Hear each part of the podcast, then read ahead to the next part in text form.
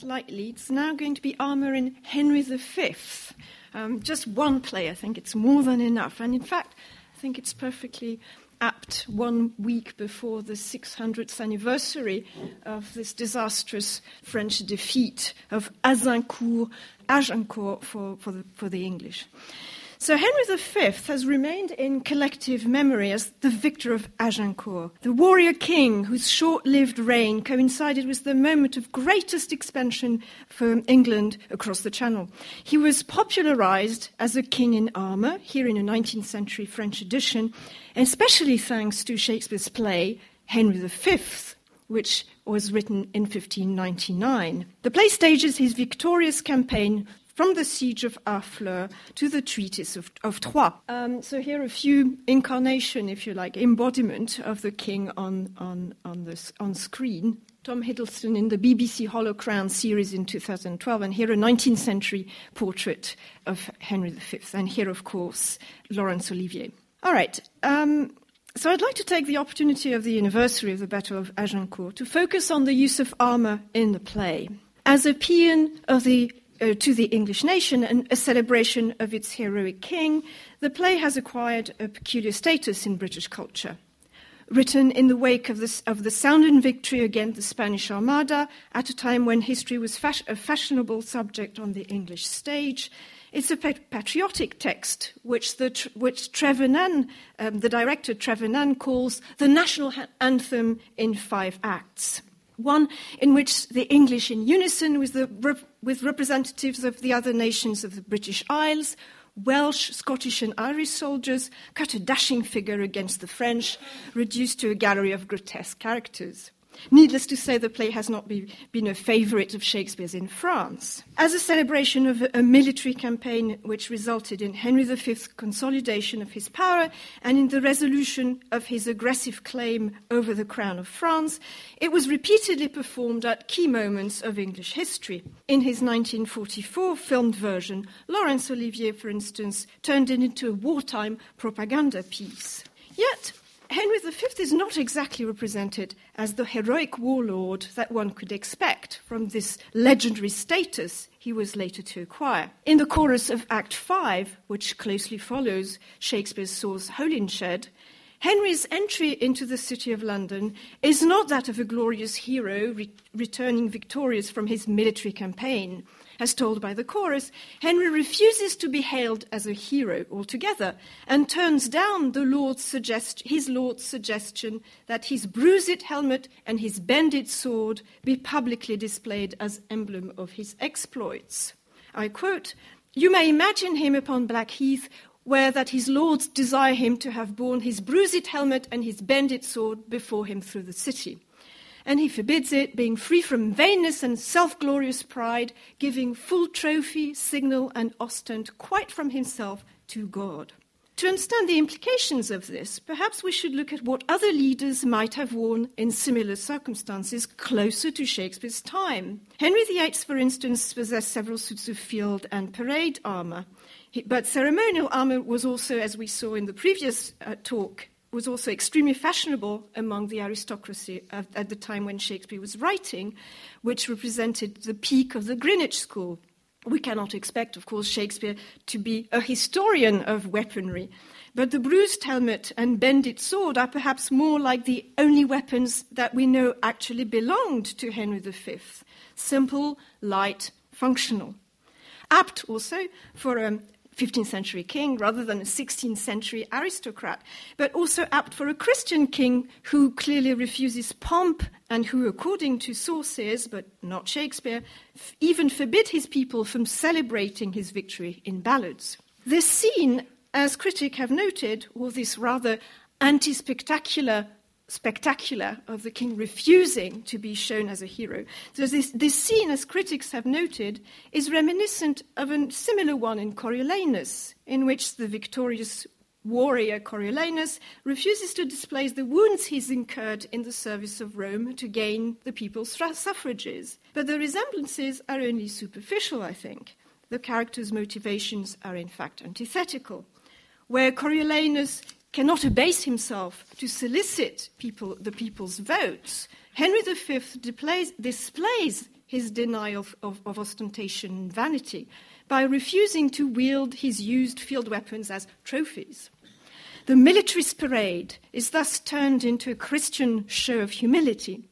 As I hope to be able to show, martial chivalric heroism is displaced in this play by a Machiavellian strategy of self presentation. So I will try and analyze this apparent paradox of anti heroic heroism by looking at how weapons and armor are used in Henry V as ambiguous props to define different versions of heroism or lack thereof. Their final absence in, in a play that is so full of them heralds, I think, a new conception of kingship embodied by a Machiavellian ruler manipulating appearances as ostens or signals. First remark, perhaps, a banal one. Weapons and armor are first, of course, props on the stage. As Susan Harlan has shown about Pericles' rusty armor, they were usually recycled pieces, which might explain their sometimes decrepit state. Weapons and armor could also be fake, of course, made out of wood or lath, boiled, wet, boiled leather, or even papier mache. It's clear that Shakespeare, Shakespeare and his contemporary playwrights used pieces of armor to suggest a full military gear when needed. We learn from the exhibition Chevaliers et Bombardes that a suit of armor in the 16th century was composed of between 16 and 20 pieces, which took about four minutes to be secured on a man's body with practice. Um, it weighed between 50, 15 kilos in the 15th century and around 30 kilos sometimes in the 16th century. In his prologue to the play, Shakespeare famously theorized on the collaborative leap of imagination necessary for the spectator to imagine the complete armor on stage with the help of just a few props and actors as visual aids. Can this cockpit hold the vasty fields of France? Or may we cram within this wooden O the very casques that did affright the air at Agincourt? And let us, ciphers to this greater Canton, your imaginary forces work piece out our imperfections with your thoughts. Imagination here is described as relying on metonymy, or rather synecdoche, the part for the whole, the casques or helmets for the armor, one soldier for the whole army. Although Shakespeare can sometimes rely on the spectacular for dramatic effect, for instance, when he describes old Hamlet as appearing as warlike, eh, I quote, this fair and warlike form in which the majesty of buried Denmark did sometimes mark, so, which implies that he's in full armor. He more often relax, uh, relies on the piece for the whole, on, on the casques for the full, fully equipped armies. This reflection on imagination is emblematized in the play through the image of imagination as a forge, which internalizes weaponry. When the chorus in Act 5 appeals once more to the spectator's imagination to conjure up the king's entry into London, it's, um, it's said, Now behold, quick forge and working house of thought, how London doth pour out her citizens. Wonderful internalization of weaponry. And we're thus left to imagine the armourers accomplishing the knights, with busy hammers closing rivets up, give dreadful note of preparation. That's the chorus of Act 4. I'm told by Juliette that that, that, would, be, that would have been completely impossible, that basically you don't, you don't rivet up um, the armour on the body, otherwise, you know, it's, it's, it's like a, a box you can't get out of. Anyway, Shakespeare, as well, you know, again, Shakespeare is not a historian. Um, Shakespeare deftly plays on all the degrees of presence of armour in Henry V. Armour, of course, is first used to define two antagonistic culture, two national identities. The magnificence of the French lord's armour, which we know must be etched and gilded, since there are references to their shine and ornamentation, reflects vanity. Armour and horses are objects of hyperbolic rivalry among them on the eve of the battle. All of Act 3, Scene 7 is occupied by their quarrel the Lord Constable, boast about his suit of armour as, I, I quote, the best armour in the world. Orléans about his horse as the best horse of Europe. But Bourbon denies their superiority, first praising his own horse in an extravagant manner, and then mocking the over elaborate decoration of the constable's suit of armour. The, the, constable's armour is precisely described by Bourbon as having too many suns and stars. So, as we know, however, the French cavalry was almost entirely decimated in the Battle of Agincourt. The English, who were by far outnumbered, probably in a proportion of one to two in the latest estimates, although Shakespeare follows his sources in saying one to five, used a fatal combination of elite archers with the famous long bows and sharp staves planted in the ground to prevent the advance of horses, to, to be finally finished off by footmen armed with pikes and swords. The French cavalry uh, predictably charged towards the longbowmen, which was a disaster, as we know. That Shakespeare should focus on, on the French pride in their beautiful armor and horses is therefore highly ironic. Agincourt was a battle that showed that wars would from then on be fought by footmen and with, with the recourse to long range weapons, such here as longbows, later firearms. The French knights represent, therefore an old fashioned form of chivalric warfare whose days were numbered. Conversely, Henry, with his disrespect for old style conventional warfare, appears as a modern, war, a modern warlord, as critics have noted. He disregards the chivalric usage of discussing ransoms before the battle. He shows his appreciation and concern for his footmen and common soldiers by scouring the camp before the battle. And of course, this stands in sharp contrast with the French emphasis on class distinction. The only part of the French army that we, got, we get to see is aristocratic cavalry. And significantly, after the battle, the French insist on sorting their dead to extract the noblemen who, I quote, lie drowned and soaked in mercenary blood from the vulgar. Finally, Henry V depart, departs from the chivalric ethos most obviously by having all his prisoners killed in the middle of the battle, a fact which Shakespeare borrows from Holinshed, but without excusing Henry. In fact, he also draws the spectator's attention to Henry's cruelty when showing him threatening to destroy France if he cannot conquer it. France being ours, will bend it to our oar or break it all to pieces. The dapper appearance of the French is used in contrast um, as a contrast for the English army, repeatedly described as a ragged and exhausted, a ruined band, a beggared host, as Grandpré calls them contemptuously. A historical fact again, but highlighted repeatedly by Shakespeare. The French gloat over the imminent victory, describing the English banners as ragged curtains and mocking the rusty beavers of the soldiers. The horsemen are even more graphically described as pathetic, fixed candlesticks whose poor jades stand motionless with their heads drooping. Henry V himself comments Our gayness and our gilt are be- all besmirched with rainy marching in the painful field. There's not a piece of feather in our host. Remember um, what we said about the feathers of the Elizabethan armour um, earlier. And you can contrast this with the trimmings of the French in the play itself. But this lack of luster becomes, of course, a virtue. It stands for solid modesty and valor against the frills and vanity of the French. Rather than a beautiful armor, the English have a steeled heart. The image of the armor is interiorized and suggests superior courage, inspired by divine grace. O oh, God of battles, steel my soldiers' hearts. What, what the French see as a ruined band, Henry celebrates as a band of brothers in his famous patriotic speech on the eve of the battle. We few, we happy few, we band of brothers, for he today that sheds his blood with me shall be my brother. For Henry is defined as a born warrior. He's warlike Harry in the prologue. Yet the play is not exactly about his gest, although he does take part in the action. Heroism on the field is reserved to the brave generals, those who in the vanguard have chosen sacrifice, like the Duke of York, for instance, whose armour is symbolically described as an armour of blood and who dies a martyr for the cause. From helmet to spur, all blood he was. Henry is not singled out for his exploit on the field which is perhaps appropriate for his egalitarian idea about a band of brothers. But at the end of the play, he admits to his future wife, the French princess, that he's still a plain soldier. Take a soldier, take a king.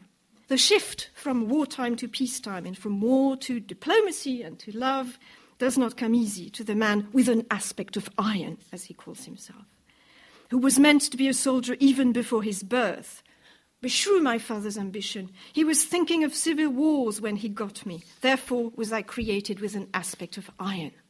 As the valiant, the valiant scion of a dynasty of soldiers, soldiers is unfamiliar with the sophisticated and refined uses of the court.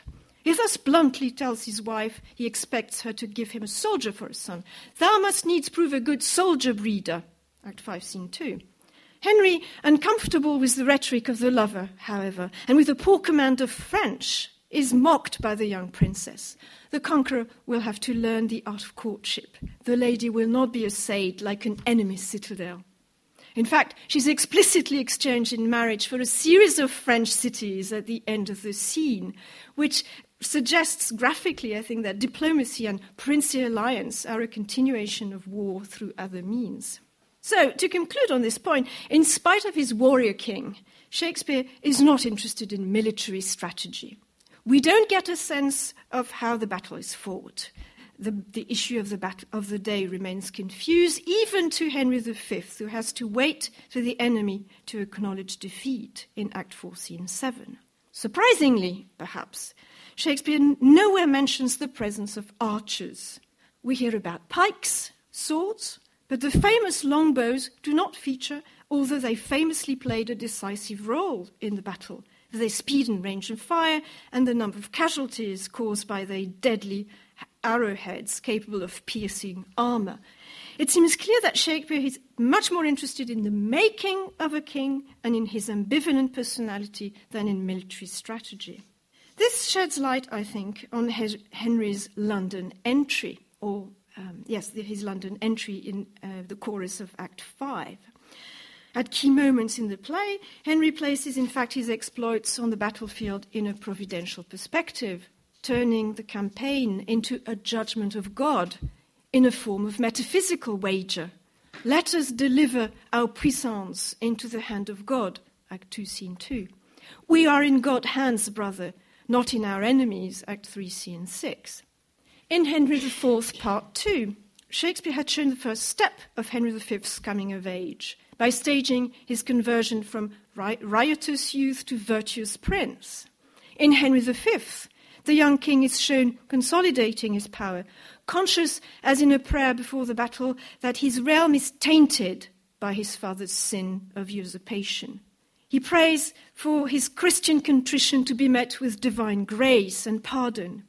I, Richard's body, have interred new, and on it I've bestowed more contrite tears than from it issued forced drops of blood. More will I do. In this metaphysical wager, it's clear that victory becomes a sign of his election and of God's grace, the divine sanction for his realm. But this election must be staged for the benefit of the public, for it to be politically efficient. On the eve of the battle, Henry V makes a discovery which he will remember. Wandering about the camp, he discovers that without his crown and coat of arms, there's nothing to distinguish him from the common man. Contrary to Richard II, for instance, who was convinced of his kingly aura by virtue of his legitimacy as a king um, by divine right, Henry V cannot rely on the mystique of the king's two bodies. Dressed as a simple gentleman among his men, he is exposed to the insolence of Private Williams. But your majesty came not like yourself, you appeared to me as a common man, Williams will later say. This leads Henry to reflect on what makes a king. What have kings that privates have not to, save ceremony, save general ceremony, idle ceremony? It is a lesson in humility, the demonstration that apparel, respect, and rituals of state are key, since real nobility does not show through. Be sick, great greatness. This he seemed to remember when staging his entry into London as a public ritual, in a conscious strategy of self presentation, perhaps learned out of Machiavelli. By discarding his armour and weapons, and by refusing to be hailed as the victor of Agincourt, Henry V ostentatiously staging his renunciation to war and to his status as a war leader, which he has transcended. He signifies that he's no longer a warlord, a general among others, even the best, primus inter pares, their conquering Caesars, but a Christian king whose realm is sanctified, sanctified by divine grace. It represents the royal actor's refusal of the pomp that goes with the triumphs of the Roman general. And it must be read in the context of the contemporary discourse against vanity, vanity of vanities. Henry solemnly declared himself free from vainness and self glorious pride. The parts of the armor that are discarded symbolically form an effigy of the king, who functions, c'est une effigie en creux. Uh, it's hollow, it, it doesn't appear, it's not there, it's missing. So, an, an effigy of the king which function, functions in the speech as a symbolic projection of his former self, a body of an earthly warrior treated as a body of vanity which reminds us, of course, of the discarded pieces of armor in Vanitas painting of the 17th century, which itself takes its source perhaps in the old tradition of the dance of death, here in Holbein's version. But I like to suggest that Henry creates his own personal doctrine of the king's two bodies in this particular scene. Not a mystical union of a divine and a natural body, but the sloughing of one state of himself into another. The discarded armor functioned as the envelope of his former self, as he sheds his identity as a mere soldier to assume the body of a king. Thank you.